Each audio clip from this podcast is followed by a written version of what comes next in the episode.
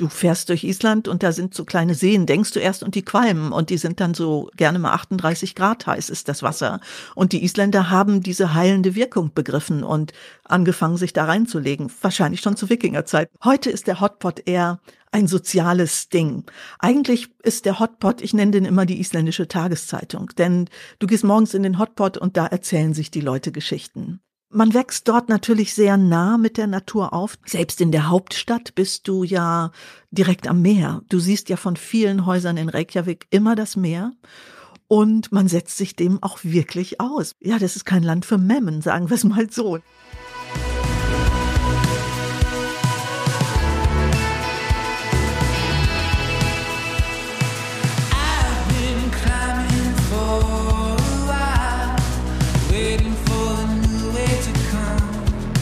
Freunde, herzlich willkommen zu einer Sonderfolge Freiraus. Heute ist Montag und es erscheint einfach eine Freiraus-Folge und top. Am Donnerstag gibt's wieder eine neue, aber diese wollte ich einfach mal dazwischen schieben als kleines Vorab-Weihnachtsgeschenk an euch.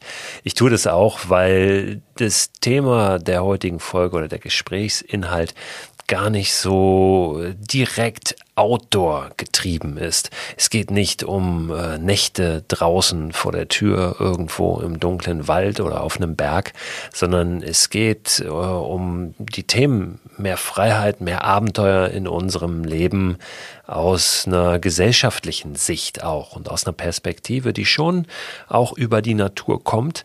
Aber ach, ich will da gar nicht zu viel jetzt vorwegnehmen. Es ist ein Gespräch, was ich äh, heute hier für euch habe mit einer wunderbaren Frau, mit Anne Siegel.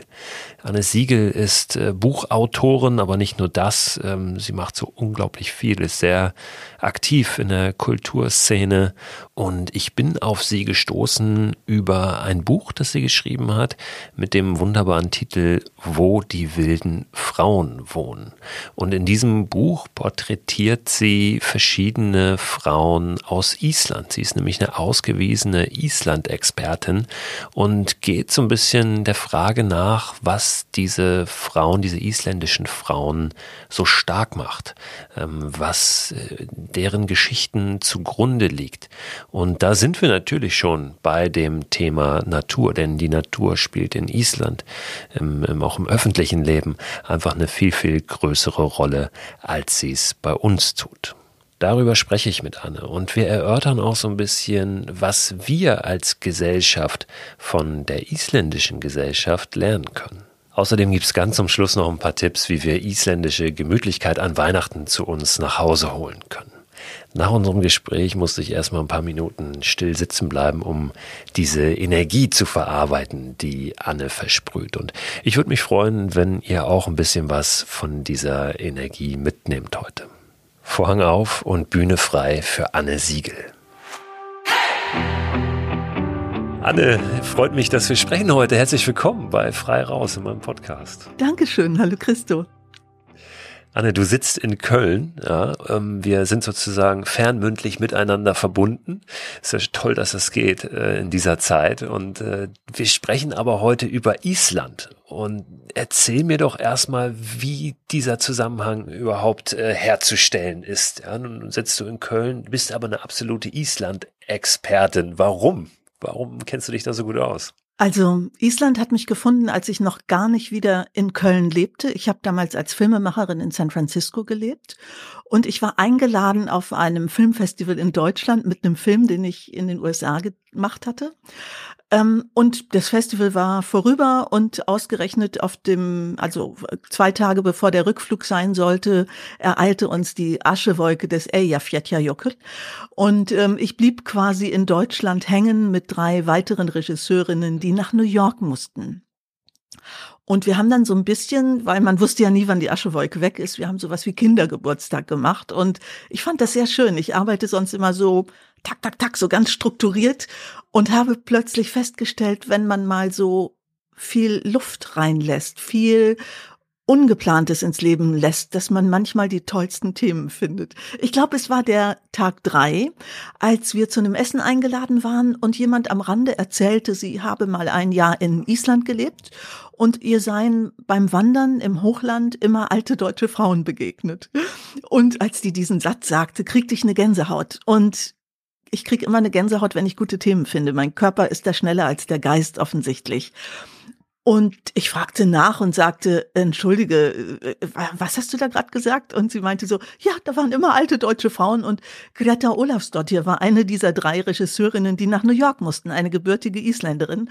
Und Greta sagte, so in so einer schnodderigen Art, die die Isländer gerne mal drauf haben, ja, ganz Island ist voll mit alten deutschen Frauen. Äh, ja, ich habe geguckt wie du, wir, die anderen hören uns, aber wir sehen uns gerade. Ich war völlig fassungslos und ich erfuhr an diesem Tag die Geschichte von fast 500 deutschen Frauen, die nach dem Krieg aus Lübeck nach Island gegangen waren. Das war ein Anwerbeabkommen des isländischen Bauernverbandes gewesen. Die wollten diese Frauen nur für ein oder zwei Jahre dort haben, also es fehlten Jobkräfte auf dem Land. Und die sind fast alle da geblieben. Also als Filmfrau hatte ich relativ schnell begriffen, das ist ja die klassische Heldengeschichte, ja. Und dann sind die 49 dahin gegangen und nicht 45. Das war etwas, was mich als eine Nachgeborene nach diesen ganzen Kriegsgeschichten, mit denen wir ja aufwachsen in Deutschland, wirklich interessiert hat. Und also mir rutschte wirklich an diesem Abend direkt raus, Hä, warum wissen wir nichts davon? Denn, Christo, ich habe wirklich gedacht, wenn das 500 Männer gewesen wären, ich wette, wir würden alle diese Geschichten kennen. Also die wären erzählt worden.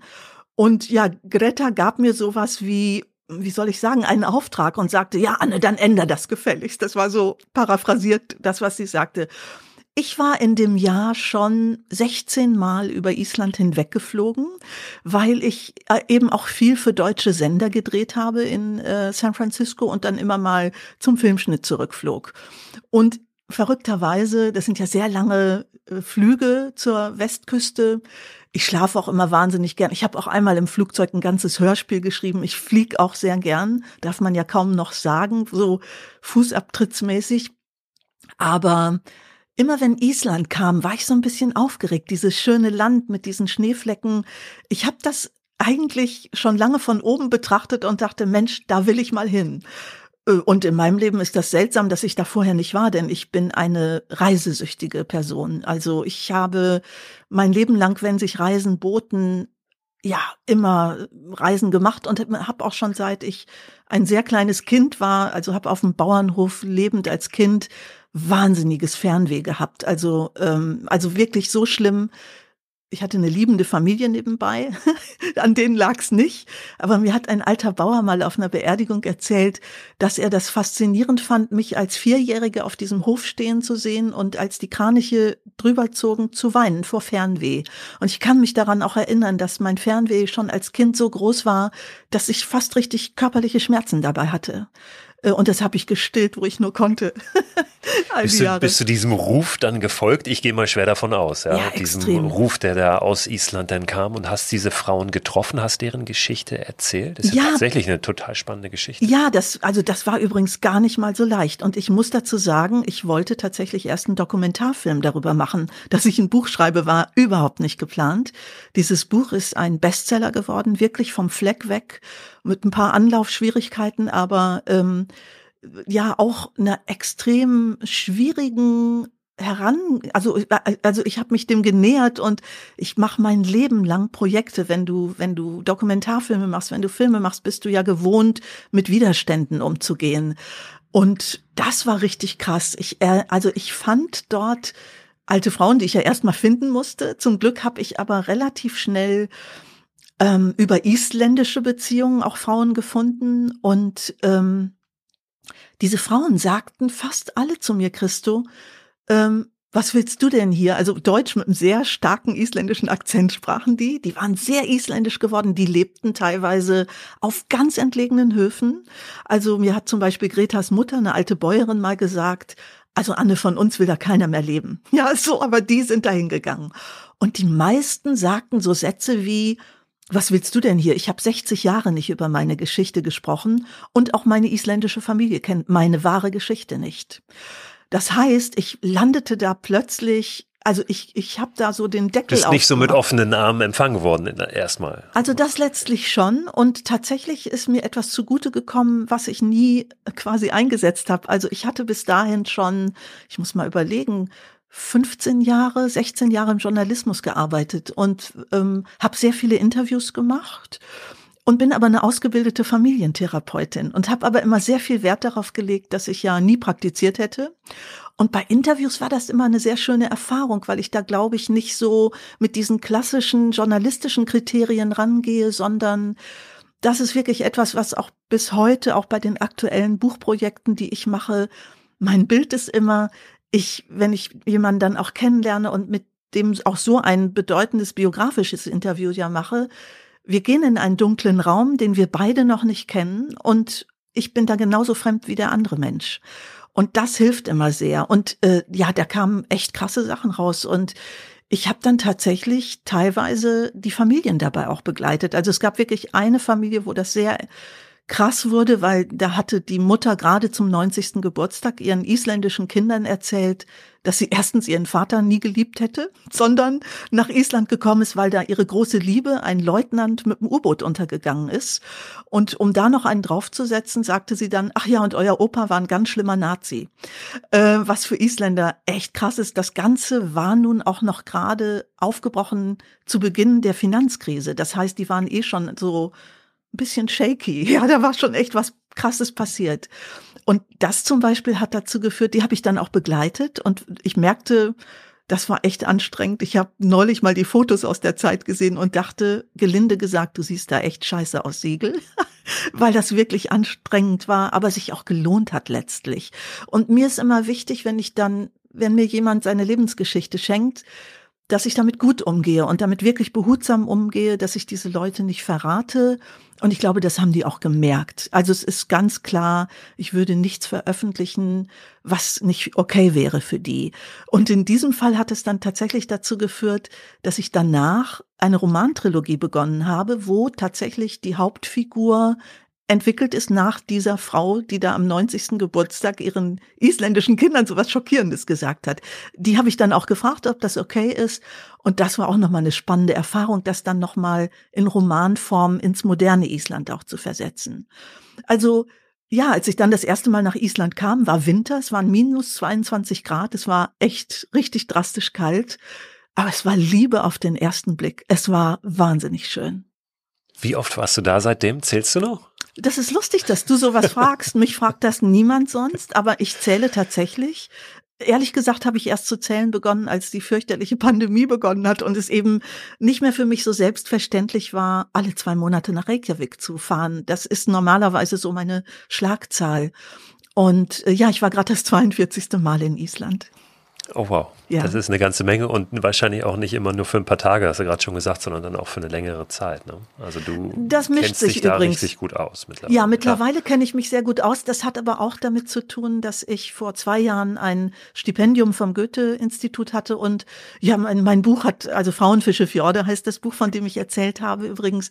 Und es war dann auch für mich eine spannende Erfahrung, weil es erzählt eben nicht nur die Geschichte Islands oder wie war das Island, als diese älteren Frauen, also damals junge Frauen mit 17 dahingegangen sind, sondern ich habe unglaublich viel über Deutschland nach dem Krieg erfahren. Ähm, dieses Buch hat, ohne dass ich das eigentlich forciert habe, dann eine geschichtliche Lücke gefüllt. Denn in unseren Geschichtsbüchern hören alle Erzählungen 45 auf, da ist die Befreiung. Und dann ist ein dunkles, schwarzes Loch, so würde ich das jetzt mal nennen. Und dann geht's weiter mit Petticoat und Wiederaufbau. Aber das dazwischen ist überhaupt nicht erzählt worden. Und das wollte ich gerne erzählen. Also ist da auch noch ein Stück Lübeck Nachkriegszeit zum Beispiel drin. Oder wie war das in Deutschland? Und oh Wunder, was auch verrückt war. Die Isländer haben damals gute Verbindungen zu Lübeck gehabt und die haben gesagt, ähm, ach, lasst uns doch welche suchen, die uns ähnlich sind, dann nehmen wir lieber Frauen aus Norddeutschland. Also, und es war übrigens nicht so eine Heiratsgeschichte, was viele glauben. Das, darum ging es gar nicht mal. Aber was den Isländern nicht klar war, Lübeck hatte sich nach dem Krieg von der Einwohnerzahl verdoppelt und es waren 75 Prozent sogenannte Flüchtlinge, die diesem Anwerbeabkommen gefolgt sind. Das heißt, die kamen aus Pommern und Westpreußen und hatten total krasse Geschichten erlebt. Und die meisten, die ich interviewt habe, so also wirklich krass das heute klingt, die wussten nicht mal, wo Island ist. Aber viele haben gesagt, egal, es war überall besser als in Lübeck. Ja, also und über dieses Buch ist dann, also da ist halt viel, hat es auch ausgelöst, unter anderem einen Staatsbesuch vom äh, unseres Präsidenten. Im vorletzten Jahr war 70 Jahre deutsche Einwanderung in Island. Und da durfte ich ihn ein bisschen begleiten und habe aber auch eine sehr große Lesereise in Island gemacht, die auch spannend war. Und da hatte ich dann, ich war also im vorletzten Jahr wirklich ein halbes Jahr dort. Und das war super, denn Endlich kam ich auch mal in den Hotpot und rannte. Der Hotpot musste, das ist ja ein zentraler Begriff, glaube ich, in Island. Ne? Den musst du vielleicht mal erklären. Ja, der Hotpot ist tatsächlich entstanden ähm, aus einem geografischen Umstand, dass Island ja eben heiße Quellen hat und unglaublich viel Erdenergie sowieso. Ähm, und du fährst durch Island und da sind so kleine Seen, denkst du erst, und die qualmen und die sind dann so gerne mal 38 Grad heiß ist das Wasser. Und die Isländer haben diese heilende Wirkung begriffen und angefangen, sich da reinzulegen. Wahrscheinlich schon zu Wikingerzeiten. Ich weiß nicht, wann das begonnen hat. Heute ist der Hotpot eher ein soziales Ding. Also eigentlich ist der Hotpot, ich nenne den immer die isländische Tageszeitung, denn du gehst morgens in den Hotpot und da erzählen sich die Leute Geschichten. Und ich komme ja gerade zurück aus Island. Ähm, ich fand das wahnsinnig toll. Ich bin wirklich jeden Tag schwimmen gewesen und habe dann auch begriffen, dass eigentlich alle denken, wenn ich sage, ich gehe jetzt so im Winter in Island schwimmen, dass ich ins Hallenbad gehe. Nein, man geht nach draußen, also man geht ins Freibad und ja, für die Isländer bin ich wahrscheinlich eine Memme, weil meine Freundin Sigga geht ins Meer schwimmen bei dieser, auch bei diesen Temperaturen. Und du gehst danach in den Hotpot und das ist lustig, du siehst da so Phänomene wie eine alte Frau sitzt da und erzählt Geschichten und fünf Männer sind lachend um sie herum drapiert. Ja, also das ist ein Bild, das du, glaube ich, nie siehst in Deutschland. Oder was ich auch gerade sehr genossen habe, die Väter- und Kind-Baby-Schwimmgruppe. Äh, und ich fand, dass die Väter Rurik Gislason alle sehr ähnlich sehen und wollte das eigentlich nicht öffentlich sagen, weil dann wieder so viele deutsche Frauen nach das Island ist, das fahren. ist der Fußballer, der, der ja. schönste Fußballer der Welt. Ist das richtig? Der, glaube ich, bei Let's Dance auch mitgemacht genau hat. Genau der. der. Ja, so Man-Bun und äh, gute definierte Muskeln ja. und ja. Äh, eine, eine Freundin in Island, die vor 30 Jahren in Deutschland studiert hat, nannte ihn neulich einen Schönling. und das Wort hatte ich lange nicht mehr gehört. Ähm, aber sie meinte das sehr positiv, ja. Also der ist auch wahnsinnig nett, ist ein netter Typ und geht zum selben Optiker wie ich in Reykjavik. Das möchte ich mal kurz sagen. ja, also äh, verrückterweise hat Island mich übrigens dann auch überhaupt nicht losgelassen, denn nach diesem ersten Buch, ich wollte das hier irgendwie mal so, ich sag mal, so gesagt abwerfen, dann wieder zurück in die USA. Und ich habe plötzlich entdeckt, dass sich da eine ganz neue Welt auftut. Ich habe auch übrigens wollte ja diesen Film machen und ich habe dann von einem Verlag das Angebot bekommen, ein Buch zu machen. Die wussten, dass ich zwei geghostwritet hatte. Ähm, ich habe lange in der deutschen Unterhaltungsindustrie gearbeitet. Also ich habe Fernsehunterhaltung gemacht. Ich habe schlimme Witze für sieben Tage, sieben Köpfe geschrieben oder hier für Biolek gearbeitet und für diverse Shows von ZDF und ARD und RTL, you name it. Also eine ganz andere Welt. Da war damals mal ein Projekt entstanden, wo ich für jemanden, wo nicht mein Name auf dem Umschlag stand, doch ein recht erfolgreiches Buch als Ghostwriterin gemacht habe und ein weiteres. Ich habe das aber damals eher so als altes Spielkalb gemacht, weil ich das spannend fand, nochmal eine andere Form von Texten zu schreiben. Ähm, als das Angebot für dieses Buch kam, hieß es, ja, also nächstes Jahr ist ja Island Thema der Buchmesse. Äh, das bietet sich doch an. Und ich habe dann tatsächlich angefangen, Lesungen auch zu machen. Und da ich ja ganz viel für Bühne und Kabarett geschrieben hatte, wusste ich so ein bisschen, wie Bühne funktioniert und hatte aber immer Wert darauf gelegt, ich schreibe eure Texte, ich bleib im Hintergrund. Und da kam eine Rampensau aus mir raus, von der ich selber nichts wusste. Und ich mache seitdem, ich glaube, ich habe 850 Lesungen seitdem gemacht, sowas um diese Zahl, also in diesen, ja, dann zehn Jahren insgesamt und ähm, davon auch sind ja ein paar Jahre, haben ja fast gar keine Lesungen stattgefunden. Ähm, und es sind auch keine Lesungen, sondern ich mache Literatur-Stand-up. Mein Motto ist immer, Sie können ja die Bücher selber lesen. Ich erzähle Ihnen das, was nicht im Buch steht. Also, da wir gerade von Frauenfische Fjorde gesprochen haben, mein erstes Buch, ich schreibe gerade das zehnte, so ganz nebenbei, ähm, ich erzähle auch nur in solchen Literatur-Stand-ups, wer wirklich der Vater von Marias unehelichem Kind war, die, was da vorkommt, ja. Die ging nach Island und stellte fest, sie wäre schwanger. Und das war eine Generation von Frauen, die waren nicht aufgeklärt worden. Die wussten eigentlich gar nicht, wie das geht, ja, so. Also, ja, und ich liebe das sehr, den Kontakt zum Publikum. Die Lesungen wurden immer größer. Also, ich habe öfter wirklich Veranstaltungen mit über 1000 Leuten. Ich hätte eigentlich 5000 das erste Mal gehabt im letzten Jahr. Dann kam leider Corona. Aber mir macht das einfach richtig Spaß, wenn wahnsinnig viele Leute da sind. Also dann passiert ja auch richtig eine Energie, so. Es hört sich an, als hätte Island dein Leben, ich will jetzt nicht sagen auf den Kopf gestellt, aber doch, doch verändert. Ja, also da ist, ist was passiert auch mit dieser mit, mit dieser Liebe zu Island. Ähm, Island ist ja für viele von uns, ich glaube für die meisten von uns ein Sehnsuchtsland, vor allen Dingen was die Natur betrifft. Ja, ähm, weil, naja, man kennt die tollen Bilder, ja, Instagram befeuert das natürlich alles auch nochmal. Da äh, ist auch mal die Frage, inwiefern das gesund ist. Ähm, aber es kann ja, glaube ich, auch, ähm, es, es taugt auch ein ganzes Stück weit als, als Vorbild für ein bisschen mehr als nur diese, diese tolle Natur, sondern auch eine Gesellschaft, ja, ein, ein, eine Entwicklung einer Gesellschaft, ein Zusammenleben.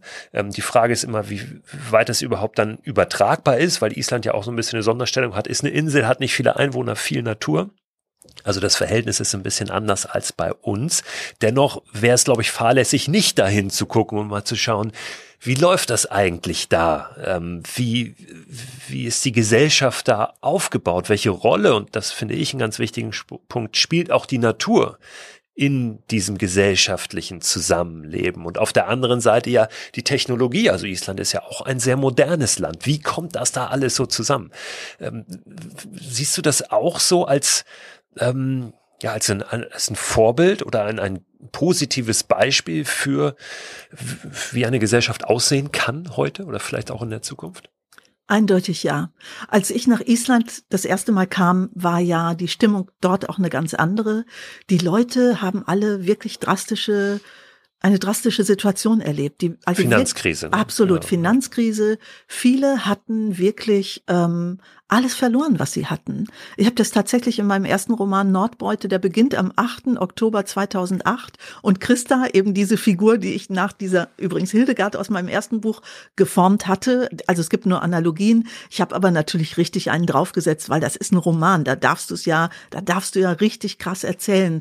Das beginnt eben an diesem Tag, am anderen Tag ist ihr, äh, am Tag darauf ist ihr 90. Geburtstag und Christa hat einen Deal mit Gott und der lautet, wenn ich schon das alles erleben muss, mach wenigstens eine reiche Frau aus mir. Und sie ist die reichste Immobilienmaklerin von Island, sehr erfolgreich und sehr einflussreich, zieht auch noch Wahnsinnsstrippen mit 89, 90 und sie, mit einmal sieht es so aus, als würde sie plötzlich doch alles verlieren, was sie sich aufgebaut hat. Übrigens mit wahnsinnig vielen Lügen, die sich so nach und nach entblättern. Ähm, und es war tatsächlich damals so, dass die Leute also dass die Isländerinnen und Isländer, die ich kennenlernte, so ganz fragil waren, finde ich, also aus heute, heutiger Sicht gesehen. Ich habe dann aber auch mitbekommen, wie die mit der Finanzkrise umgehen. Dass Island heute so dasteht, wie es dasteht, hat auch letztlich mit dieser Krise zu tun. Ähm, das fing an mit so Sachen wie sich auf die eigenen Werte besinnen. Also, wenn ich zum Beispiel sage, ich sehe die jungen Väter mit Man-Bun und äh, es war damals wirklich so, die Männer ließen sich wieder Bärte wachsen und längere Haare. Es gab neue Modelinien, die heute super hip sind, die ich auch sehr liebe. Also Island hat wieder eine eigene Tweet-Industrie, ja. Also die, die machen Tweetstoffe. Das hatte es jahrzehntelang nicht gegeben. Und Tatsächlich setzte diese Geschichte da an, wo die deutschen Frauen nach Island gingen 1949 oder ein bisschen früher. Island ist eigentlich seit dem Krieg, seit dem Zweiten Weltkrieg, wo es ja nicht beteiligt war, aber wo Amerikaner und Briten die Insel genutzt haben als strategischen Stützpunkt wahnsinnig reich geworden. Das hörte auch nicht auf, ja. Und das ging im Grunde genommen bis zur Finanzkrise. Und plötzlich stellte man sich wirklich andere Fragen. Ähm, meine beste isländische Freundin ist Philosophin. Das ist sehr bereichernd. Ich habe auch tatsächlich, also in diesem Roman, der Sohn von Christa ist ein Philosoph äh, und sein Fachgebiet ist Karl Jaspers und die Wahrheit und er begreift plötzlich, seine Mutter ist die größte Lügnerin. Aber er wird immer wieder in so Sendungen eingeladen und muss dann über Werte in der Gesellschaft sprechen. Das ist übrigens etwas total Isländisches. Also inhaltlich setzt man sich da sehr auseinander, auch jetzt gerade. Ich bekomme da mit so, ähm, ja, wirklich dialektische Auseinandersetzungen. Und die Isländer sind wahnsinnig kommunikativ. Ähm, talkative, sagt man im Englischen. Ähm, ich finde das immer wirklich verrückt. Das war früher das Land mit der mit den wenigsten Telefonen auf der Welt. Also Island hatte so wenige Telefone, dass die nicht mal eine Wählscheibe hatten. Es gab eine kleine Kurbel und die konntest du dreimal vor und zweimal zurückdrehen. Das war die Telefonnummer. Heute ist das das Land mit der größten Telefondichte weltweit. Ähm, was natürlich auch damit zusammenhängt, dass du manchmal in krassen, abgeschiedenen Gegenden wohnst und da muss die Kommunikation funktionieren. Auf jedem Gletscher ist dort 5G. Die Höfe sind durchdigitalisiert, ja.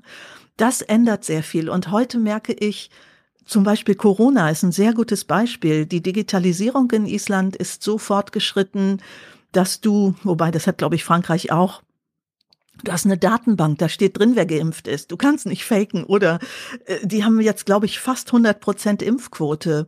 Es würde dort faktisch nicht gehen, dass jemand sagt, ich bin ein Impfverweigerer, denn der oder die wäre durchgesellschaftlich, weil dann klar wäre, was ist mit dir? Warum, warum hältst du nicht zu uns? Das können wir doch nur gemeinsam schaffen. Und Island hat übrigens auch eine sehr restriktive äh, Einreisebestimmung gerade. Ähm, die kontrollieren extrem genau. Ähm, und das führt aber dazu, dass du dich im Land sehr wohlfühlst, weil die eben natürlich auch durch die Insellage da sehr viele Vorteile haben. Also es kommt natürlich klar die Geschlechtergerechtigkeit dazu. Das ist natürlich auch ein langer Lernprozess. In meinem aktuellen Buch beschreibe ich ja, wie das Ganze losging, der sogenannte Frauenstreiktag, den Sie ja gar nicht so genannt haben, wo selbst viele Männer, die dachten, sie wären ja, würden viel für ihre Frauen machen, wirklich begriffen haben, dass sie überhaupt nicht so feministisch sind, wie sie glaubten. Damals nannte man das natürlich nicht feministisch. Heute also alle männlichen Isländer, die ich kenne, äh, und die sind in verschiedenen Generationen, alle sagen, ich bin Feminist. Das ist für die, das erfüllt die total mit Stolz. Und ich merke auch, wie viel gleichberechtigter natürlich da das Leben ist. Also da merkt man schon sehr den Unterschied, wenn man dann wieder in Deutschland ist. Und auch, was ich auch immer wieder spannend finde, wenn ich länger dort war, dann ähm, fällt mir auf, dann kriege ich manchmal so einen kleinen Schock und frage mich, wo all die jungen Menschen sind. Denn Island ist ein wahnsinnig junges Land. Äh, die haben ja eine sehr hohe Geburten, äh, Geburtenrate und es wird auch gefördert, dass du sehr jung schon Kinder bekommst, ja. Ähm, was aber wirklich spannend ist zu sehen, weil die Gesellschaft viel jünger ist. Ich war neulich bei Ruf, bei dem äh, öffentlich-rechtlichen Radio. Da sind die Redakteure 20 Jahre jünger als bei uns im Schnitt hier beim WDR oder NDR. Hm, und du sagst gerade, du wunderst dich, wo die sind. Also sind die, ähm, die sind aber in Island, die bleiben dort oder gehen die alle weg? Nein, nein, die bleiben die alle bleiben. dort. Im Gegensatz ja. zu früher, ähm, wo viele, also ich beschäftige mich gerade mit Island äh, vor 40 Jahren so inhaltlich. Und da war das eine dunkle Insel im Nordmeer, von der man ganz schnell weg wollte.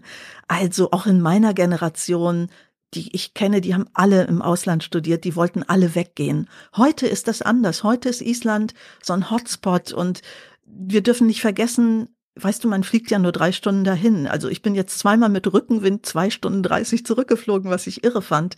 Und das liegt auf der halben Strecke zwischen New York und Kopenhagen oder New York und Berlin. Das heißt, heute ist das so ein Hotspot für junge Leute, die dort in die Clubs gehen und sich dort treffen. Das hat sich total verändert, natürlich, klar. Äh, aber ich merke eben auch, und das ist sehr spannend, du hast es vorhin sehr richtig gesagt, das ist ja keine große Gesellschaft, also wir sprechen hier von 354.000 Menschen, ja. Ähm, aber das ist, das entwickelt sich ständig. Also ich sehe das zum Beispiel auch, wenn wir über Corona sprechen, was hoffentlich okay ist. Ähm, Da wird jeden Tag tagesaktuell entschieden, wie gehen wir damit um. Wenn die Zahlen hochgehen, also jetzt als ich da war, wurde dann, hat so der Chef Virologe entschieden, ab morgen müssen alle Restaurants und Clubs schon um 10 Uhr, also ab 10 Uhr durfte niemand mehr rein und die durften dann noch bis 11 bleiben. Das wurde innerhalb eines Tages umgesetzt und es hat super funktioniert die, die Natur, wenn wir über Identität sprechen, spielt ja eine sehr, sehr große Rolle. Ja. Einfach, ne? Also du hast gesagt, diese Auseinandersetzung mit der eigenen Identität, mit den eigenen Werten ist genau dann passiert, als so dieses System, was lange funktioniert hat, mehr oder weniger zusammengebrochen ist, ne? Ähm, während dieser Finanzkrise oder eben äh, dann danach. Und das ist ja schon auch alleine schon ein ganz interessanter Prozess, weil bei uns ja auch alles gerade ein bisschen brüchig ist. Ja, und ähm, ich glaube, dass da auch sich ein bisschen was neu sortieren wird und dass eine Rückbesinnung auf die eigene Identität, auf die eigenen Werte da mit Sicherheit immer hilfreich ist. Ähm, wenn wir über Natur sprechen in Island, dann ist die natürlich einfach gewaltig, ne? nimmt die eine sehr, sehr große Rolle ein. Die Frage ist, ob sie das bei uns überhaupt auch so tut und inwiefern uns das auch weiterbringen könnte. Aber ähm, äh, magst du das nochmal beschreiben? Was bedeutet die Natur für die Isländerin, für den Isländer? Das ist, vermute ich zumindest, eine deutlich engere, intensivere Beziehung, als wir sie hier in Deutschland meist haben. Ja, absolut. Also da, ja, das erstens war das immer die Identität, aber das ist notgedrungen. Das bleibt dir gar nichts anderes übrig. Also diese schöne kleine Insel mitten im Nordatlantik, da herrscht ein Wind, der ist wirklich unglaublich. Also ähm, da können auch nicht alle mit umgehen. Ich hatte nun wirklich das Glück, dass ich schon als Kind wahnsinnig Wind geliebt habe und klar, ich bin auf dem Land groß geworden. Ich habe es früher schon ganz toll gefunden, wenn so die Dachpfannen rappeln, wenn es ganz windig ist. Und ich habe so auch so eine tiefe Verbindung sowieso zur Natur, dadurch, dass ich so auf dem Land aufgewachsen bin. Aber ich habe das in Island noch viel mehr vertiefen können. Ich habe tatsächlich so ein Ritual, wenn ich abfliege, dann checke ich erstmal mein Gepäck ein und dann gehe ich in Kevlavik nochmal einmal vor die Tür und stelle mich so in den Wind und verabschiede mich von diesem echt krassen, schönen Wind. Ich habe einmal eine Radioreportage gemacht für den WDR, da wollte ich mal so eine Winterreportage machen und hatte ein bisschen den Wind an dem Tag unterschätzt und ich stand, viele kennen diese Straße neben der Harper, diesem großen Konzerthaus mitten in Reykjavik. Ich war die, die sich an eine Laterne geklammert hat und das Mikrofon in der anderen Hand hatte, weil es ging nicht. Es passieren übrigens auch in Island so Sachen. Du hörst immer so, so Geschichten von ähm, da öffnet jemand die Autotür im Winter und da kommt ein Sog und der wird ins Meer gezogen. Das kann passieren. Und natürlich macht es auch die ähm, Klimakatastrophe nicht leichter. Das verändert sich leider auf drastische Weise. Das kann ich von Jahr zu Jahr dort sehen. In Island hat das Ganze dazu geführt, das Wetter ändert sich viermal die Stunde. Du wächst auch damit auf, dass du die Ernte einbringen willst im Sommer und es fängt an zu schneien. Und es hat aber zu einer Mentalität geführt, die wirklich erstaunlich ist. Isländerinnen und Isländer, lieber Christo, machen alles sofort. Also ich habe wirklich in noch keinem Land und ich habe, wenn ich zusammenzählen würde, wahrscheinlich in 20 Ländern gearbeitet. Aber ich habe das noch nie erlebt, dass ich Projekte so schnell realisiert kriegte. Also dieses übliche, dass du, das ist ein Beispiel mit diesen, ich musste ja diese älteren Frauen damals finden und dann sagte ich zu meiner isländischen Freundin, ah ja, okay, dann ist das hier, ja, dann rufen wir da morgen an. Die so, ne, das machen wir jetzt sofort, ja. Also das heißt, alle machen immer alles sofort.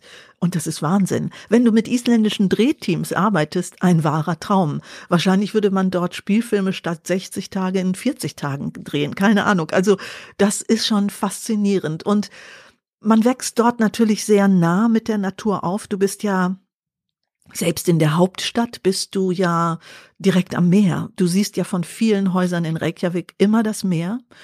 Und man setzt sich dem auch wirklich aus. Man, also, ja, das ist kein Land für Memmen, sagen wir es mal so, ne? Ähm, aber wie gesagt, du, du, du wächst ja halt so auf. Ich habe, ähm, ich beschreibe das auch in Wo die wilden Frauen wohnen, mein aktuelles Buch, da wollte ich eben auch mal auf solche Phänomene eingehen. Also Irgendwann sagte meine Lektorin, wow, was Sie da beschreiben, das findet man ja in keinem Reiseführer. Ich hatte nie geplant, Reiseführer zu schreiben, aber Ja, in Reiseführern steht, glaube ich, nicht, dass du an einem Sommertag in Seyðisfjörður stehst und da haben die Kinder lange Strumpfhosen an und du siehst die schneebedeckten Höhen, ja. Und diese kleinen Wikingerkinder spielen da abends um zehn auf dem Spielplatz, ja, mit dicken Wollmützen.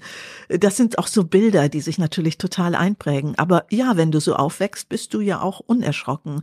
Meine Freundin Greta, die in New York lebt, ähm, wir, also uns verbindet zum Beispiel die Liebe zur amerikanischen Prärie. Ich kenne keinen anderen Menschen, der so wie ich, ich liebe auch Wüste, aber ich liebe auch die Prärie.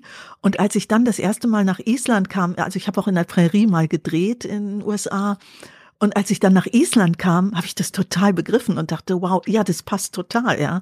Also die ist da geboren, wo die Amerikaner die Mondlandung getestet äh, haben, sozusagen, ja, äh, geübt haben. Also ja, also und ja, das muss man wollen.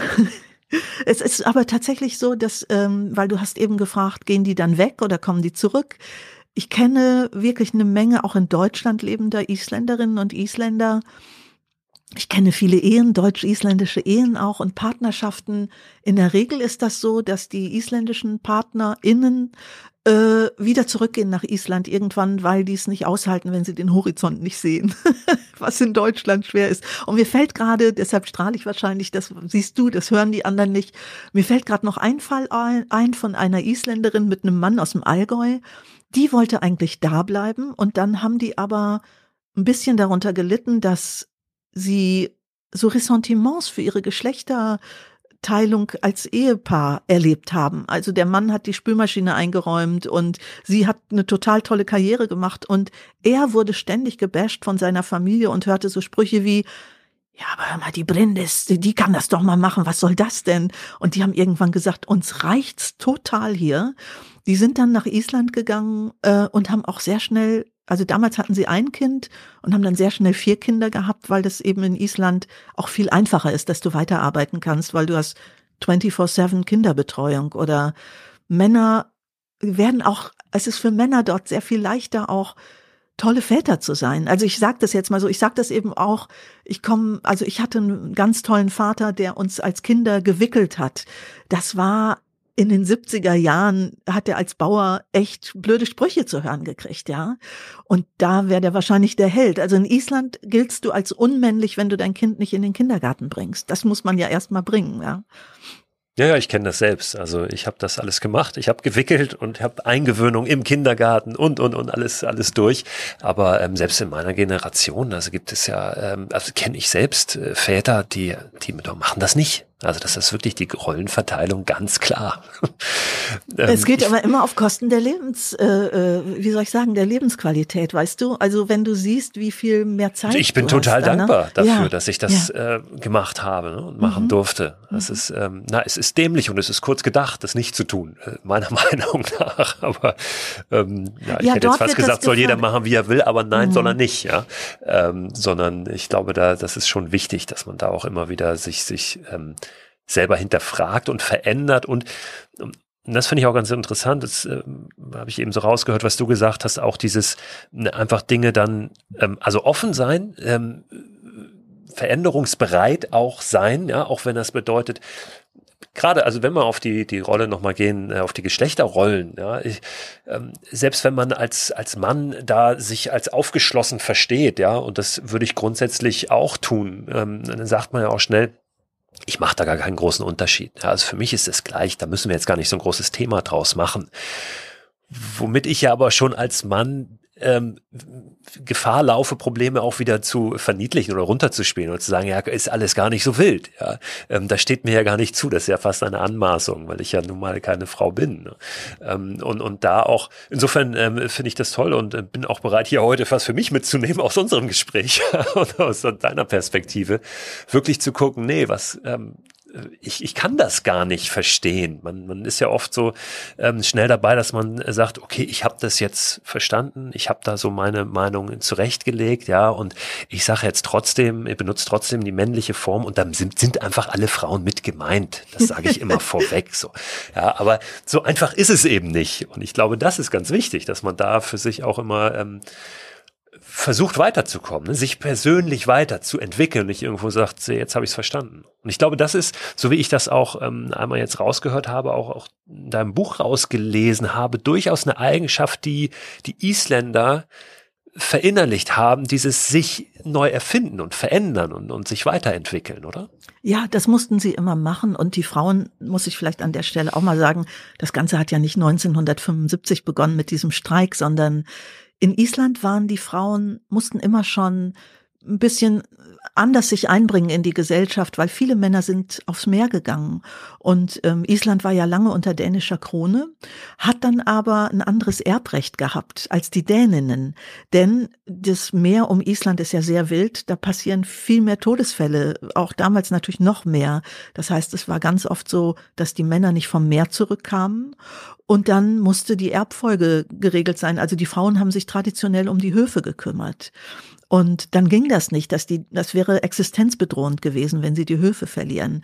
Ähm, nach und nach findet man auch ganz spannende Wikinger-Geschichten von Frauen. Und ich war selber sehr überrascht. Also all diese Sachen wollte ich ja auch wissen. Ich schreibe ja Bücher nicht, weil ich meine, ich wäre so ein schlauer Mensch, sondern ich finde, ich kann bei keiner Form, die ich beherrsche, so viel lernen wie beim Bücherschreiben. Für mich war eine Riesenüberraschung zum Beispiel bei der Arbeit an, wo die wilden Frauen wohnen, die Fischerinnen und die Seefrauen. Also das vor also 1775 wurde der gleiche Lohn für Frauen und Männer in Island eingeführt, ja, im, im Seerecht.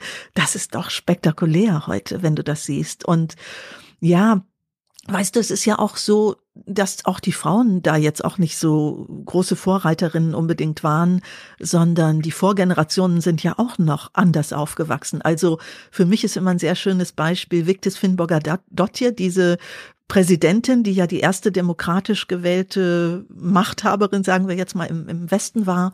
Und Victis hatte sich selber nie beworben, Präsidentin zu werden. Das war ein Gerücht, das in Reykjavik rumging. Das ist übrigens bis heute so. Auch der aktuelle Präsident, da sagten alle, sag mal, du kannst das doch machen. Und er so, nein, nein, ich will lieber an der Uni bleiben. Und Victis war damals Theaterleiterin. Und dann hieß es, ja, man redet darüber. Und dann sagte sie immer, vergesst es, ja. Und dann bekam sie, nachdem das Gerücht sich verdichtet hat, sie war dann auch die erste Frau, die kandidieren sollte. Alle wollten das, nur sie nicht. Und sie bekam ein Telegramm von Männern von einem Trawler. Also das waren 34 Matrosen, die ihr ein Telegramm geschickt haben, wo drauf stand, liebe Victis, wir, die Männer der Bruafoss irgendwas, wir glauben an dich, wir möchten, dass du kandidierst. Und sie erzählte mir an einem schönen Nachmittag, den ich mit ihr mal verbringen durfte, dass das für sie wie ein Schock war, weil sie plötzlich begriffen hat, diese Männer glauben an mich, aber ich glaube nicht an mich. Und sie hat dann beschlossen, ich kandidiere und ist ja dann Präsidentin geworden. Was sie auch nie vorhatte nebenbei. also das heißt, die Männer sind auch sehr ermutigend und die sind auch konsequenter. Also ich habe einen sehr guten Freund in Reykjavik, der auch in Deutschland studiert hat und in seinem Digitalkanal mal ARD und ZDF gebucht hatte für eine Weile. Und der hat einen solchen Wutanfall gekriegt und rief mich an und sagte, also also bei euch darf man Sachen machen, da würdest du ja hier die Sendelizenz verlieren. Und ich dachte, oh mein Gott, was hat er gesehen? Ja, also keine Ahnung. Und dann sagte ich, äh, aber was war's? Und dann sagte er, also dieser, diese Reinhold Beckmann Show, da sitzen vier Männer und eine Frau, das würde bei uns nie gehen. Und er hat sich darüber so geärgert. Ähm, und das geht einem auch ein bisschen ins Blut über, wenn man dann viel dort ist. Äh, ein Beispiel aus unserem Alltag. Ich habe ja das schöne Vergnügen, dass ich manchmal in Pressevorführungen gehen darf. Ich habe eine Filmkolumne beim WDR, mache also Filmrezensionen. Ich habe zwei Süchte, Filme und Lakritz, deshalb passe ich super nach Island auch. Und ich war gestern in einem Film, der im Januar oder Februar laufen wird. Der wird so mit so viel Geld in den deutschen Markt gepumpt, dass der, glaub, ich sage jetzt nicht welcher das ist, ähm, der wird mit so vielen Mitteln, finanziellen Mitteln in den, von einer sehr großen Filmproduktionsfirma in den deutschen Markt gepumpt, dass es nicht anders geht, als dass der ein Erfolg wird. Ich fand, das war der schlechteste Film, den ich dieses Jahr gesehen habe. Die Latte hängt hoch, wir haben ein echt gutes Filmjahr. Aber was mir sofort auffiel, war, da werden Geschichten von Frauen erzählt und wenn du dir den Nachspann anguckst, bei den wichtigen Gewerken ist keine einzige Frau dabei.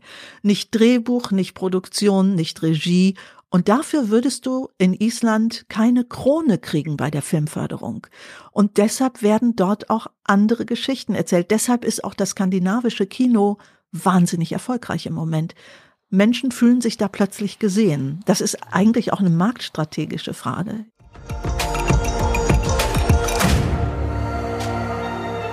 Du äh, beschreibst ja die Geschichten vieler wilder Frauen in diesem Buch, ja, wo die wilden Frauen äh, ja. wohnen. Und das sind ganz äh, tolle Geschichten, sehr, sehr spannende Geschichten. Eine davon ähm, dreht sich auch um Björk. Das ist also eine mhm. Frau, ähm, die ja nun sehr bekannt ist und die viele natürlich auch mit Island äh, sehr in Verbindung bringen. Ähm, ich fand ganz interessant, Björk einmal von der Biografie, also ist Tochter einer Umweltaktivistin und der Vater, was hat der Vater gemacht? War, der war ein wichtiger. Gewerkschafter. War in der Gewerkschaft, genau. Ne? Also Was auch, auch immer noch sehr hip ist in Island, ne? muss man vielleicht mal sagen. Bei uns sind die Gewerkschaften ja, ja eher also nachrangig geworden und das wird äh, trotz eines sehr kapitalistischen Systems muss man ja auch noch mal sagen. Also es gibt viele Biotech-Firmen und so in Island. Das ist ein erfolgreiches ökonomisches Land, aber die Gewerkschaften sind extrem wichtig bis heute. Egal ob Fischerei, Pflege, ja, so. Entschuldige, ich wollte dich ja, gar nicht alles, alles gut. Ich will, ja. ich will wieder. Ich bin mir gar nicht hundertprozentig sicher, ob ich die Geschichte jetzt richtig zusammenbringe. Ähm, aber es geht wieder um um die Natur und dieses ähm, äh, ja, diese Naturdenkmäler, äh, die, dieses Naturerbe, was eben auch einfach in Island vorhanden ist. Und ähm, um einen Wasserfall, der gekauft werden sollte von chinesischen Investoren, ja, was einfach finanziell unfassbar lukrativ war. Denn dann, äh, so hast du es, glaube ich, geschrieben, wären mehr oder weniger die Staatsschulden äh, auf einmal weg gewesen. Ja, genau so, so diesen ja. Wasserfall verkauft hätten. Mhm. Und ähm, Björk war eine der Frauen, Menschen, Personen, die sich eben auch sehr dafür eingesetzt haben, dass das nicht passiert. Was war da los und ähm, wie, wie ist diese Geschichte ausgegangen? Und, und wie kommt das dazu, dass dann doch der Aufschrei so groß ist und die Leute sagen, pass auf, ähm, nee, so nicht. Also dieses Erbe, das nimmt uns keiner. Du hast zielsicher ein wahnsinnig gutes Kapitel rausgegriffen, wo man den gesellschaftlichen Wandel auch gut erklären kann Islands. Und das ist etwas, was ja gerade bei uns, wir sind ja auch gerade in so einem Wahnsinnswandel, was die Politik in Deutschland angeht dass die Finanzkrise war und dass sozusagen die alte Kaste von Politikern ja fast weggejagt wurde. Das ist ja auch so. Einige gingen, haben wirklich das Land verlassen. Die werden, werden immer die Finanzwikinger genannt, so. Ähm, das hat übrigens dazu geführt, dass viele Künstler in die Politik gegangen sind. Das heißt, dort sitzen heute auch noch Leute, die irgendwie nicht dafür vorgesehen waren, die dadurch ein viel verbundeneres, den Menschen der Gesellschaft verbundeneres Leitsystem eigentlich entwickelt haben. Bei Björk kommen aus meiner Sicht zwei Dinge zusammen. Äh, und übrigens, das vielleicht auch noch an der Stelle, das fand ich für mich sehr spannend. Mich interessiert dann schon, ja, man, also ich mache unterhaltsame Sachbücher, da sollst du eigentlich vergessen, dass es ein Sachbuch ist. Ich mache auch Romane, aber bei den Sachbüchern will ich, dass du reingesogen wirst und vergisst, das ist ein Sachbuch. Trotzdem müssen die ja fundiert sein. Ich war sehr überrascht, im Jahr, ich glaube, zwei schon nach der Finanzkrise festzustellen, dass der größte Teil des Bruttosozialproduktes von Künstlern geleistet wird in Island. Man muss dazu sagen, dass auch die Spiele-Companies dazugehören, die digitale Spiele machen. Und in Reykjavik am Hafen in Grandi gibt es so ein paar Fabrikhallen, da kommst du erstmal nicht drauf, das waren, glaube ich, früher Fischfabriken. Da sitzen heute Digitalstudios für Hollywood drin. Die bringen natürlich schon mal einen hohen, ich denke, der Anteil ist sehr groß an dem Bruttosozialprodukt, aber es fügte sich seltsamerweise auch eine tragische Geschichte. Matthew Barney und Björk haben sich getrennt. Björk lebte in New York, hat auch noch eine Wohnung in New York und war am Boden zerstört, kam aber eigentlich zur passenden Zeit zurück nach Island. Nämlich genau, also ich glaube, dem Land ging es so wie ihr. Sie hat da jetzt gerade auch sehr viel Biografisches drüber gesagt, äh, weil ihre Songs, denen merkt man das ja an, wie schlecht es ihr ging nach dieser Trennung. Aber auch ihr Land lag am Boden. Ja, und sie ist eben auch so mit dieser Umweltmutter aufgewachsen, die schon eine Aktivistin war. Also dieses Aktivistische steckte, glaube ich, auch tief in ihr.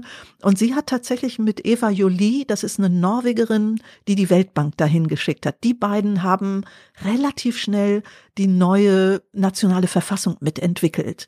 Und da geht's auch darum, dass alle Bodenschätze den Bürgern des Landes gehören sollen.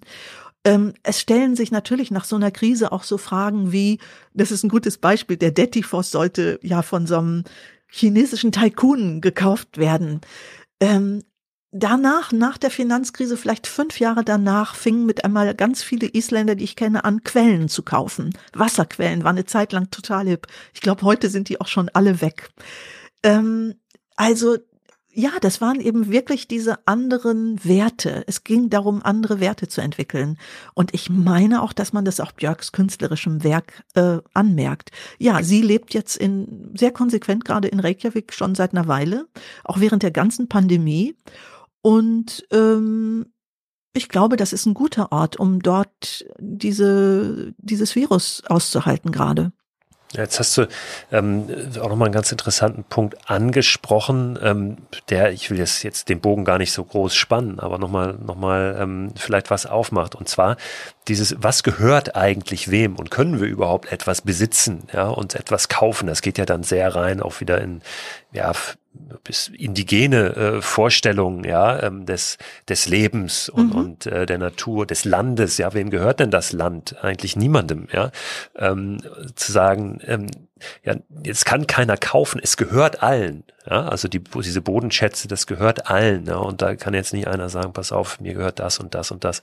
Ähm, Finde ich einen ganz schönen Ansatz. Ist denn diese, diese Idee schon weiter fortgeschritten? Lässt sich das tatsächlich umsetzen in unserer heutigen Welt, dass man sagt, pass auf, diese Bodenschätze gehören ja allen? Ich glaube, festgeschrieben ist das noch nicht, oder? Nein, es ist noch nicht festgeschrieben. Ich habe das als Text auch äh, sozusagen dem Buch vorgesetzt, weil die Ideale, die da drin stehen, natürlich hochspannend sind. Island ist auch gerade dabei, eine neue Regierung zu finden. Ich meine, heute wird die neue Regierung verkündet. Äh, das ist ja eine linksgrüne Koalition. Und äh, man muss das weiter beobachten. Die haben aber ganz oft so Zwischenwege. Eine Sache, die ich völlig komisch finde, ist, dass Island ja gar nicht in der EU ist. Aber wir reisen eigentlich dahin, als sei es im Schengen-Raum das gehört, glaube ich, zu so einer bäuerlichen Cleverness, dass die bis heute, die die bis heute haben. Also die haben ja auch alle sehr, noch immer, die sind ja nah am bäuerlichen. Also ähm, bis vor 50 Jahren lebte ja noch zwei Drittel des Landes auf dem Land. Dann hat sich das geändert. Und übrigens bis vor, ich würde mal sagen, drei Generationen gingen auch alle Schulkinder im Sommer sechs Wochen aufs Land und halfen bei der Erntearbeit. Die sogenannten Sommerkinder gab es in Island. Dadurch sind alle eben auch nochmal dem Land anders verbunden. Und Lässt sich das umsetzen? Naja, sie versuchen es und es gibt dann eben so Zwischenformen. Deshalb ist das Beispiel von dem Chinesen am Detifos auch sehr gut. Trotzdem hat Island später ein Freihandelsabkommen mit China gemacht was dazu führt, dass es auch so eine Art äh, asiatische Invasion eine Zeit lang gab und äh, auch ehrlich gesagt sehr lustige Geschichten, wo dann chinesische Touristen mit Bibliotheksausweis Autos gemietet haben und manchmal auch denken, man fährt links auf der Straße und nicht rechts. Also das ja gibt da so ein paar sehr auch etwas komische Geschichten. Äh, und übrigens auch die EU, also die haben eine EU-Anwartschaft. Die sind also nie Mitglieder geworden, weil die natürlich alle wissen, dann müssen sie ihre Fischereirechte ja teilen. Das heißt, die lavieren sich da so durch. Das hat man auch jetzt in der aktuellen, im aktuellen Wahlkampf gesehen. Also ich war während des Wahlkampfs dort und jetzt direkt danach auch. Und da gab es eben einige Parteien, die plötzlich doch wieder für den EU-Beitritt waren. Aber es wird alles auch immer sehr heftig diskutiert. Also so ein geflügeltes Wort in Island, so wie wenn man in den USA How are you doing sagen würde, ist, was meinst du denn dazu? Also die wollen auch immer wissen, was denkst du darüber? Und dann diskutiert man sich die Köpfe heiß. Und ja, es ist auch gut. Alle werden daran auch beteiligt. Also das ist ja auch ein Land, das übrigens nicht nur die Geschlechter so gleichberechtigt behandelt, sondern in Island gibt es auch kein großes Gefälle zwischen alt und jung. Das beobachte ich eigentlich auch immer. Es gibt dort aus meiner Sicht keine Altersdiskriminierung. Schönes Beispiel für, ich habe neulich auch mal diesen Begriff hier im Podcast schon äh, verwendet, für eigentlich einen, einen, kreativen Prozess, ja, ne? wo du noch ja. gar nicht weißt, was am Ende rauskommt, ja, wie es aussieht. Aber du weißt, ähm, wir bewegen uns dahin, wir probieren Sachen aus, wir begreifen das auch als Prozess, haben aber bestimmte eben Werte, eine Identität oder Kriterien, wo wir wissen, das muss da auf jeden Fall drin sein.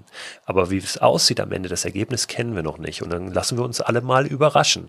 Und das finde ich eigentlich ganz schön. Ja, und das übrigens, das geht auch weiter. Also es geht auch wirklich, also ich meine, so toll Island ist, aber wenn du dich näher damit beschäftigst, stellst du doch mit einmal so in früheren Zeiten gewisse Rassismen fest. Zum Beispiel gab es, was kaum jemand weiß, in den 40er Jahren eine Abmachung zwischen den amerikanischen Soldaten und der isländischen Regierung, dass die Isländer keine schwarzen Soldaten dort haben wollten.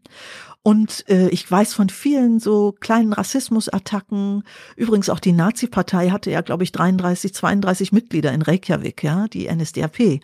Das beschreibe ich auch in Frauenfische Fjorde, wie das dann geendet ist, so. Aber ähm, das ändert sich auch gerade. Es ist sicher, zu dem Zusammenhalt ist sicher wichtig, dass ich meine 87 Prozent aller Isländer protestantisch, lutherisch sind. Äh, wenn du in die Kirche gehst, da sitzen halt alle. Das ist schon wirklich auch spannend. Und jetzt ändert sich das natürlich auch dort, weil die auch Flüchtlinge haben, weil sie zum Beispiel ja auch den ersten Studiengang für Geschlechtergerechtigkeit aufgemacht haben weltweit. Den hat Victis Finnburger Dottir gemacht, nachdem ihre Präsidentschaft zu Ende war. Aber auch da machen die so ein ganz anderes Programm. Zum Beispiel bekommt kein Land Entwicklungshilfe von Island und die haben hohe Entwicklungshilfegelder wenn sie nicht vorher ihre Männer und Frauen zu einem Fortbildungsstudium nach Reykjavik, nämlich in dieses Guestprogramm schicken. Also ich habe dort junge Politiker aus Mosambik schon erlebt oder Iraner oder Iraker, die völlig mit den Nerven runter waren und sagten, was soll das denn jetzt? Ja, die sind dann Semester und merken quasi in der Praxis, wie angenehm das sein kann. Die Professorinnen sind tatsächlich rumgeflogen in der ganzen Welt und haben sich ihre Studenten und Studentinnen ausgesucht. Es gibt eine Frau in Reykjavik, Fatima, die kenne ich auch. Die haben sie in Kabul kennengelernt. Und die fragten, was möchtest du eigentlich mal werden? Die hatte also dort, glaube ich, schon das Grundstudium in irgendwas fertig, eine ganz begabte Frau. Und dann hat sie gesagt, ich möchte mal die Simone de Beauvoir von Kabul werden. Und ich krieg gerade eine Gänsehaut, wo ich dir das erzähle. Die Professorinnen haben gesagt, die müssen wir nach Island holen. Die muss dieses Studium machen. Und Fatima hat dann zum Glück einen Asylantrag gestellt und ist dort geblieben. Ist heute eine unglaublich wichtige Frau geworden. Ich glaube, ich erwähne die im aktuellen Buch mal am Rande. Ich glaube, von der werden wir noch ganz viel hören. Die hat einen Politaktivisten geheiratet in Island. Also vorher hatte sie, glaube ich, schon die Staatsangehörigkeit auch beantragt. Und an der siehst du, wie wichtig die für diese Gesellschaft ist. Ähm, also ja, ich habe die mal erlebt, auch äh, bei einer Veranstaltung, wo die äh, eine ägyptische ältere, also ich sag mal eine feministische Ikone, mit der debattiert hat, da flogen einem die Ohren weg und man, also ich habe wirklich gedacht, danke lieber Gott, dass ich das erleben darf, weil das ist so spannend gewesen, ja. Und solche Menschen prägen natürlich jetzt auch das Land. Das darf man nicht vergessen, ja. Macht Island dir Hoffnung?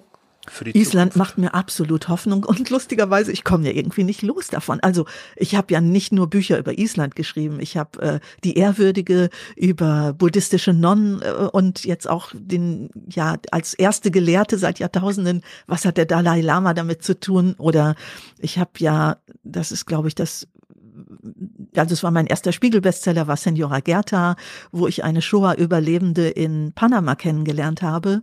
Und die erzählte mir so ganz am Rande, dass sie nie ihren heimlichen Helfer im Hamburg des Jahres 1938 kennenlernte, nur seinen Vornamen wusste. Und die wurde kurz danach 100. Und ich dachte, ey, man kann doch nicht 100 werden und weiß nicht, wer einen gerettet hat. Das sollte dann mein Geschenk werden. Ich habe den tatsächlich gefunden und habe dann eben dieses Buch Senora Gerta gemacht. Also die Geschichten finden mich auch immer. Ich habe tatsächlich vor zwei Jahren ähm, meinen isländischen Freunden, die habe ich eingeladen. Ich war in so einem, miete mich öfter in, vom Schriftstellerverband in so einem kleinen Häuschen dort ein. Das darf man dann, wenn man eben mal ein Stipendium dort hatte. Und dann habe ich meine Freunde eingeladen und gesagt, ähm, ich liebe euch alle sehr. Aber ich glaube, nach dem fünften Buch über Island bin ich jetzt auch mal durch damit. Und Magnus hat auch komisch gekichert, fand ich. Und ich habe zwei Tage später ein phänomenales neues Thema dort gefunden, an dem ich jetzt seit zweieinhalb Jahren auch schon arbeite. Und natürlich werde ich auch andere Bücher machen, überhaupt keine Frage. Aber dieses Land hat mich wirklich, ja, total eingenommen im Grunde genommen. Ja, das ist wirklich verrückt. Wie, wie können wir uns denn, guck mal, wir sitzen jetzt hier in Deutschland, es ist auch bei uns kalt, es ist dunkel, es kommt aber auch so ein bisschen jetzt diese gemütliche Zeit. Ja, wie können wir uns denn ein bisschen Island äh, hierher holen? Hast du Ideen? Ja, ich habe ganz viele Zwei, Ideen. drei Tipps? Zwei, drei Tipps. Ja. Also, mach viele Lichter an. Die sind traditionell in Island jetzt schon immer eh auch an. Und die haben jetzt wirklich solche Lichterbatterien gegen die Häuser gepfeffert, als ich da war. Auch übrigens schon früher als sonst, weil sie gesagt haben, also trotzdem natürlich, Isländer leiden ja darunter, dass sie nicht reisen können. Die meisten kaufen ihre Klamotten im Ausland. Das geht jetzt gerade gar nicht so. Und die haben deshalb die vollen Lichterbatterien, ja. Also wirklich so Zuckerbäcker-Häuschenmäßig.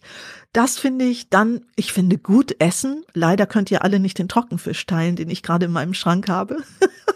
Aber wirklich es sich gut gehen lassen, was ich tatsächlich auch gerade mache. Also mein Leben unter Corona war, glaube ich, ein bisschen anders als bei anderen. Ich reise sonst ja extrem viel. Jetzt hatte ich in diesen Zeiten so unglaublich viele, so viel Besuch von Freunden, die sagten, ha, wir wissen, du bist da und kannst nicht abhauen, ja. Also, oder ein französischer Freund ist hier gestrandet und wir hatten eine extrem gute Zeit. Der lebt in Singapur und konnte da nicht hin, ja. Ähm, und tatsächlich ist aber dieses, sich miteinander gemütlich machen, sich zu bekochen und viel zu debattieren. Ich werde ja Weihnachten dort verbringen und das ist natürlich auch immer schön, die Zeit zwischen Weihnachten und Neujahr. Da machen sich's alle so wahnsinnig gemütlich und ja, man isst viel, man liest viel. Hauptgeschenke zu Weihnachten sind Bücher und Schokolade. Das zeigt schon die Richtung. Und man verbringt einfach in einer großen Gruppe viele Tage und eigentlich ist der Tisch immer gedeckt. Und was auch lustig ist, die Isländer kriegen dann und Isländerinnen so Schlafflashs. Also du schläfst wirklich im Winter enorm viel und das passiert dann, dass mitten im Gespräch einer am Tisch aufsteht oder eine sich eine Kaffeetasse und was zu schnuckern nimmt und ein Buch unter den Arm und verschwindet und dann im Bett liegt, liest und schläft und isst. Und ich habe dann gemerkt, so nach zwei, drei Tagen fängst du dann auch an und denkst so, ah ja, dann brauche ich ja jetzt die Schlafanzughose auch nicht mehr ausziehen. Man versackt da auf so eine schöne, angenehme Weise und das ist total entspannend. Das kann ich auch empfehlen. Nicht zu streng mit sich sein. Und ich weiß nicht, ob das, ähm, ob die Isländer das auch tun und die Isländerinnen, aber ähm, vielleicht auch mal für ein, zwei, drei Tage die Schlagzeilen außen vor lassen. Ich weiß, wir leben in einer Zeit gerade, wo man sich dem nicht verschließen sollte, was da draußen alles passiert. Aber ich glaube, äh, die Welt dreht sich immer noch, wenn wir das mal zwei, drei Tage ähm, mal so ein bisschen cutten und uns mal wirklich auch mit dem und auch den Menschen beschäftigen, die um uns herum sind. Ich glaube, das, das hilft uns sicherlich auch. Was machst du denn? Du bist ähm, an Weihnachten jetzt drüben in Island? Genau, ja. Mhm. Und ähm, wie, wie, ist, wie sieht Weihnachten da aus? Hast du dann einen Weihnachtsbaum oder bist du da auch Äh, vor das der Tür? muss ich noch mal Äh, gucken, machst du einen ich- Spaziergang großen? Nein, nein. Wie verbringst du so den Heiligabend? Ich, ich verbringe in einer großen Gruppe in einem sehr schönen Haus in Reykjavik äh, die Festtage und muss dann tatsächlich nochmal, das mit dem Weihnachtsbaum, das ist wirklich etwas, wo ich drüber nachdenke, denn ich reise an, bevor noch einige Freunde dazukommen. Und ähm, die Freunde, deren Haus ich in Anführungszeichen übernehme, sind dann in Deutschland lustigerweise. Und ich weiß nicht, ob die einen Baum haben. Ich wüsste zwei Regionen, wo ich einen Baum kriegen würde in Island, was dort ja schon krass ist, weil es gibt ja fast, also es gibt natürlich Bäume, es gibt auch ein riesen Aufforstungsprogramm seit einigen Jahren. Ich weiß gar nicht, ob ich da einen Baum haben will. Ich würde mir vielleicht ein paar Zweige holen und etwas improvisieren. Ist auch nicht das Allerwichtigste, glaube Doch, ich stehe da schon drauf. Ja? Also ja, ich stehe da total drauf. Und tatsächlich eine isländische Freundin, die ich neulich auch bekochte, meinte so, ey, guck mal, wie du den Tisch gedeckt hast. Alles, was du anfasst, wird Kunst. Und ich dachte so, ey, werd meine Agentin. also ich habe schon einen Agenten, aber es war mir selber nicht klar. Nee, ich mache das schon immer sehr gerne und will auch das Haus so vorbereiten, wenn alle Gäste dann dazukommen, dass es da auch weihnachtlich aussieht. Wird es aber. Da kommst du auch, ja, das passiert dann da auch sehr schnell. Ja, ich wünsche dir auf jeden Fall einen ganz, ganz schönen Heiligabend. Ähm, natürlich Danke. auch schöne Weihnachtstage und eine ganz, ganz tolle Zeit in Island. Und eine weitere Möglichkeit natürlich, sich Island nach Hause zu holen, sind deine Bücher. Jetzt für uns, ja. Und ähm, auf die weise ich natürlich dann auch gerne nochmal hin in dem Newsletter. Ich habe einen Newsletter, der immer diesen Podcast begleitet. Der kommt Ende der Woche raus und äh, da verlinke ich die dann auch nochmal und ähm, schreibe noch ein paar Mal Inf Informationen zu dir rein. Und wer möchte, kann sich da natürlich gerne mal ein bisschen, bisschen einlesen und entführen lassen in Ja, die Welt also der Isländerin. Wo die wilden Frauen wohnen, ist jetzt gerade in der National National Geographic-Reihe als Paperback auch noch erschienen äh, und glaube ich ein sehr gutes Weihnachtsgeschenk. Ich danke dir, Anne. Vielen ich danke Dank. dir, Christo. Das war auch sehr interessant, mit dir zu sprechen. Ja, das ist so ein Gespräch. Ich habe das ja in der Anmoderation schon kurz gesagt. Da hatte zumindest ich das Gefühl, dass ich das erstmal ein paar Minuten sacken lassen muss, um diese Energie, die Anne mitbringt, zu verarbeiten und natürlich auch das gehörte für mich so ein Stück weit zu bewerten und zu schauen, ja, in, in, in welche Kanäle äh, lasse ich das bei mir so laufen intern und äh, wie drehe ich das für mich weiter. Deswegen will ich das auch hinten raus hier gar nicht äh, kaputt labern nochmal, dieses Gespräch. Lasst das für euch auch ein bisschen sacken und schaut, was ihr daraus macht. Wenn ihr möchtet, könnt ihr natürlich gerne im Newsletter, der diesen Podcast begleitet, habt es eben schon kurz erwähnt, nachlesen ähm, oder nochmal nachschlagen, wie ihr mehr über Anne erfahrt, ähm, wie ihre Bücher heißen, die sie gemacht hat. Ich packe dazu Links natürlich rein in diesen Newsletter, dass ihr auch ähm, ja, direkt bei den Büchern landet oder bei einer Möglichkeit, die zu bestellen. Den Newsletter könnt ihr abonnieren unter christoförster.com slash frei raus. Kommt jede Woche raus mit weiterführenden Informationen zu den Themen aus den jeweiligen Podcast-Folgen und darüber hinaus noch, noch Tipps, Empfehlungen von mir, Sachen, über die ich so stolper. Ich sage jetzt extra noch nicht frohe Weihnachten, denn wenn ihr mögt, dann hören wir uns vorher noch einmal wieder. Und zwar jetzt am Donnerstag. Macht keinen Quatsch bis dahin und seht zu, dass ihr ein bisschen rauskommt. Auch wenn die Tage jetzt wahrscheinlich relativ voll sind.